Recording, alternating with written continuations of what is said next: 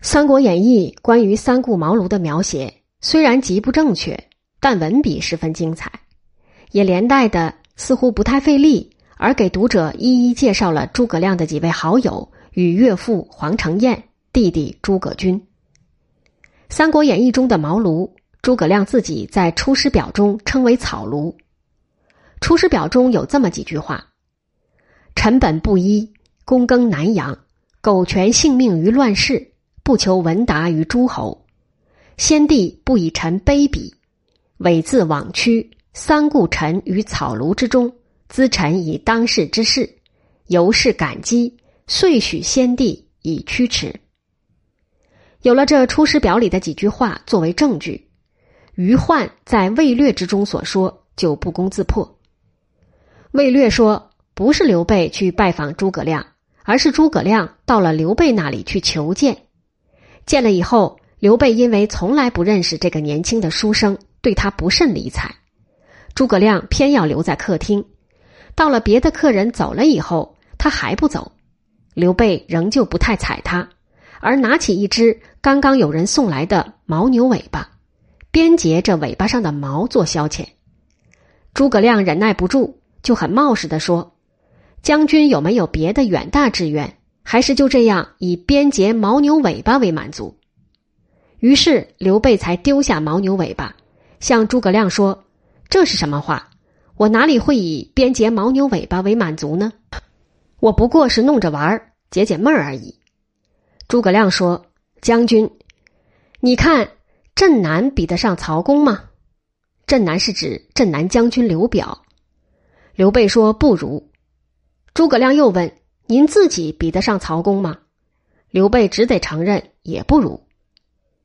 魏略的这一段对话很像是《战国策》上测试的口气，很容易叫人信以为真。事实完全不是那么一回事。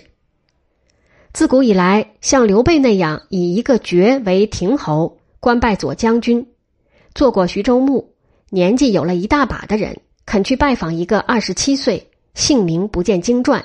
毫无资历的年轻人诸葛亮，虽不能说绝对没有，至少是很不常有。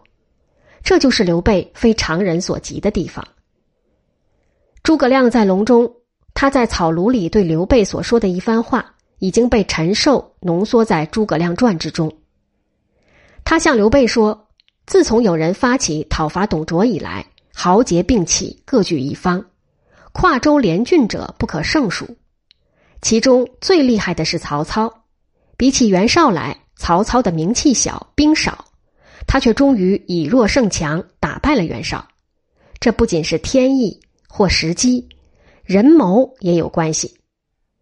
曹操到了今天，兵有了一百万，地位呢，掌握了朝廷，挟天子以令诸侯。刘将军，您是不可以在这个时候和曹操较量短长的。诸葛亮继续说：“另一位不可以和他较量的人是孙权。孙家的人割据江东，已经有了三世。陈寿所指的三世是孙坚、孙策、孙权。陈寿弄错。孙坚虽则是江东吴郡富春县人，却并不曾有机会回到家乡实行割据。孙权这个人不仅有易于防守的地盘，有长江之险，而且很得江东的民心。”刘将军，您只可以和孙权做朋友，不可以打他的主意。那么，该打谁的主意呢？该打刘表的主意。刘表有了这大好的荆州，北有汉水、沔水，南有南海，向东顺长江而下，通到吴郡一带；向西通到巴郡、蜀郡。刘表有了这可攻可守的荆州，却毫无用武的能力。刘将军。这似乎是老天爷安排好给您做本钱的，您是不是有兴趣呢？荆州以外另有一个州也是好地方，而主持该州的州牧比刘表更无能力。这另外一州是包括四川、云南、贵州与陕西南部的益州，州牧刘璋是一个既糊涂而又懦弱的人。益州的土地很肥沃，人民很殷实。刘璋却不懂得如何保存这一大片土地，照顾那么殷实的人民。在益州的北部汉中郡一带，有居心叵测的张鲁，而刘璋不加防备。益州的才俊之士早就想换掉刘璋，欢迎一个配得上做他们的州牧的人了。刘将军，您不仅是汉室的苗裔，而且信著于四海，声望极高。您本人又喜欢交结英雄，思贤若渴，您便是一个配得上到益州去做州牧的人。诸葛亮的结论是：倘若刘备能先取荆州，再占益州，便有了立足点。然后把荆益两州的内政办好，把边界的要害守好。西河朱荣，南抚夷越。夷指云南、贵州的各种彝人与苗族，越指广东、广西与越南的越人。同时结好孙权，这样便把脚跟站稳，可守可攻。天下有变，则命一上将将荆州之军，以向宛洛。将军身率益州之众，以出秦川，百姓孰敢不单食胡江以迎将军者乎？诚如是，则霸业可成，汉室可兴矣。诸葛亮的这一番话，把当时中国的整个局势分析的明白透彻，也把刘备所应该采取的步骤设计的有条不紊。其后，刘备得到他的帮助，完全按照这个计划去进行。先取荆州，后取益州，然后荆益两州的兵同时出动，以前行攻势对曹操作战。可惜一则是曹操来得太快，没有等到刘备拿下荆州就来；二则是刘备依靠了孙权的力量才抵住了曹操，因此而不得不把荆州的最好部分——武汉一带的江夏郡与江陵宜昌一带的南郡让给了孙权。三则是虽然在周瑜死后经过一番摩擦，而向孙权用长沙换得了南郡，命令关羽由南郡攻取襄阳樊城，吓得曹操想放弃许县，刘备自己也攻占了汉中，对长安形成威胁，却不料因此而引起孙权的嫉妒与害怕，背弃了同盟的誓言，出兵偷袭关羽的后方，杀害关羽，酿成孙权、刘备二人在萧亭。拼得你死我活，诸葛亮的隆中方案终成泡影。这些留待以后细说。现在我们应该说一说诸葛亮参加了刘备的阵营之后有过什么表现，他在赤壁之役所扮演的是一个什么样的角色？他参加了刘备阵营，起先并没有立即获得什么重要的职位，如所谓军师之类，因此也就不曾能够有什么惊人的表现。火烧博望坡之事与他无关。刘备自己在当时只不过是一个空头的左将军，虚有其号的宜城亭侯，论实力仅有几千名兵士，在地位上仅是刘表所收容的一员客将，既非州牧，亦非太守，新野一线也并非他的防区，只是暂时的驻军之地。如此的一个刘备，怎么能给诸葛亮什么官做呢？诸葛亮在刘备的军营之中，倘若能有什么名义，也只能是所谓宾客，相当于民国初年的顾问、参议之流。刘备对于这位二十六七岁的宾客，确实十分器重，情好日密，天天见面谈个没完。老朋友关羽、张飞二人看不顺眼，说出酸溜溜的话，刘备也就老实的对着两人说：“孤之有孔明，如鱼之有水也。”封了侯的人自称为孤。刘备请关羽、张飞以后不必发牢骚，关张二人也就乖乖的不再说什么了。刘关张都不是一介武夫，未尝学问。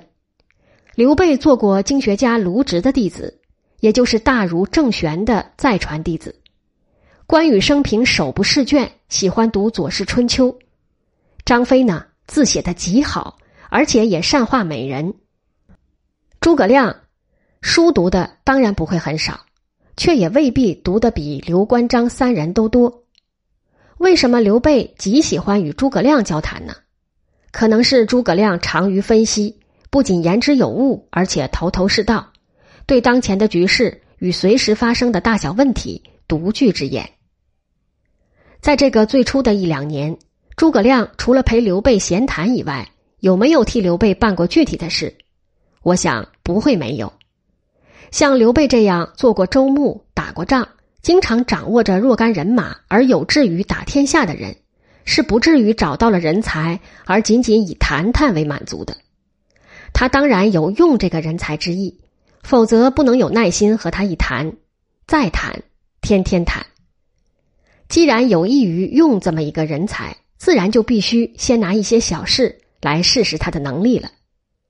可惜《三国志》的刘备传与诸葛亮传均没有记载诸葛亮被试用的经过。诸葛亮传仅记载了刘琦向诸葛亮求救的故事。刘琦是刘表的大儿子，失宠，得宠的是刘表的小儿子刘琮与刘琮的生母，以及刘琦的后母蔡氏。刘琦对自己的未来很焦虑，曾经向诸葛亮请教了好几次，诸葛亮总是不肯给他出什么主意。最后，刘琦骗诸葛亮上楼，上楼以后，刘琦叫人搬走了梯子，然后向诸葛亮说：“今天你我二人上不至天，下不至地，话从你的嘴里说出来，只有我一个人的耳朵听进了去，机密得很。你现在可以说话了吧？”刘琦的如此安排，在动机上却是为了保密，而不是有意对诸葛亮威胁。诸葛亮也不是一个肯在威胁之下贡献妙计的人。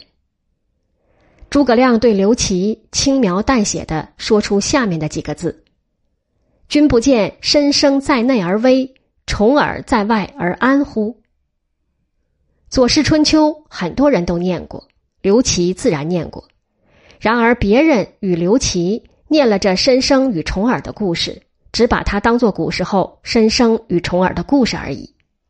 诸葛亮念了，却懂得把这个故事的教训应用到今天刘琦与刘琮的实际问题上来。